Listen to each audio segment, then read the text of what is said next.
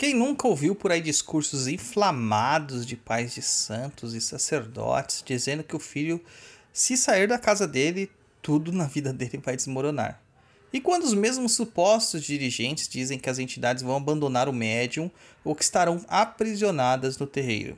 E aqueles dirigentes que colocam nas costas dos médiums todas as culpas e desculpas sobre as coisas erradas que ocorrem na casa?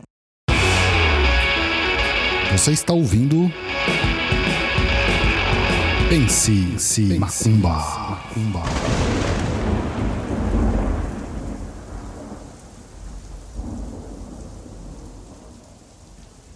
Olá, seja bem-vindo ao Pense Macumba. Eu sou Douglas Rainha, dirigente da tenda espírita de Umbanda Chão de Jorge do Templo de Quimbanda Cova de Tiriri.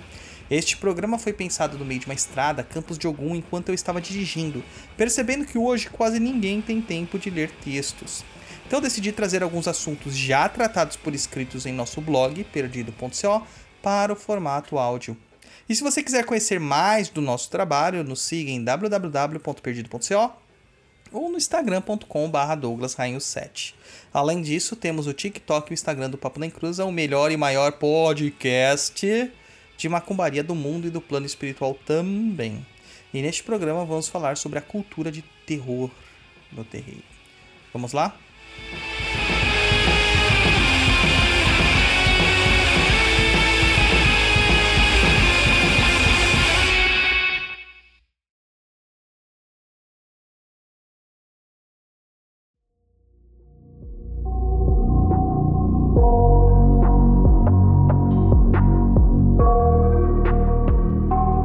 Essa cultura ao terror, um terrorismo de fato feito no terreiro, é algo recorrente desde épocas imemoriais.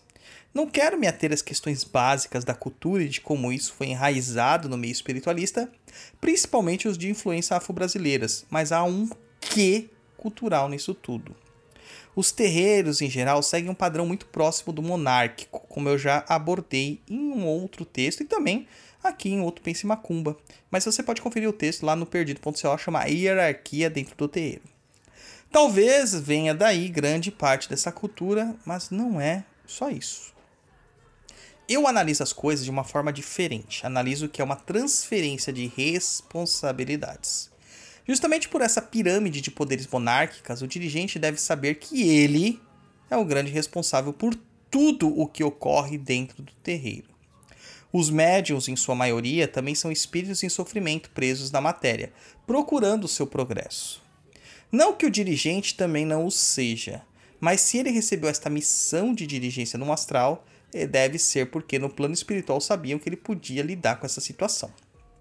Então, deixamos de nos cegar com a luz dos outros e passemos a olhar para nossas trevas interiores. Procure se melhorar.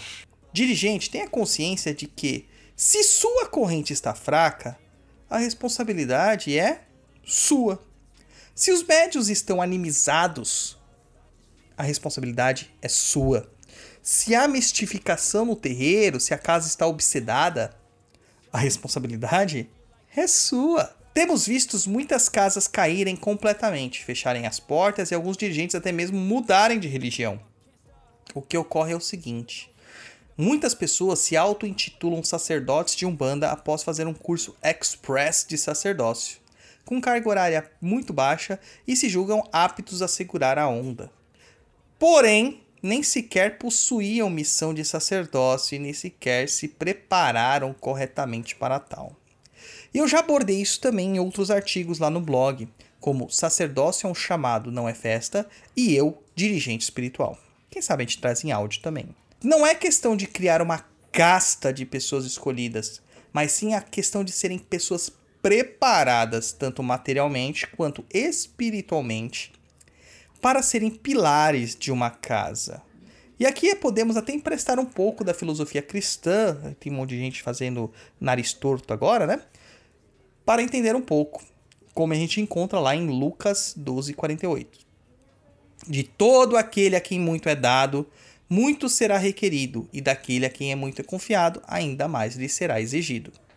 Finalizando este artigo, deixo claro aqui que ninguém, nem o mais poderoso sacerdote, pode prender suas entidades ou invalidar sua liberdade de escolha, pois quem manda mais é Deus. e ele lhe concedeu essa liberdade.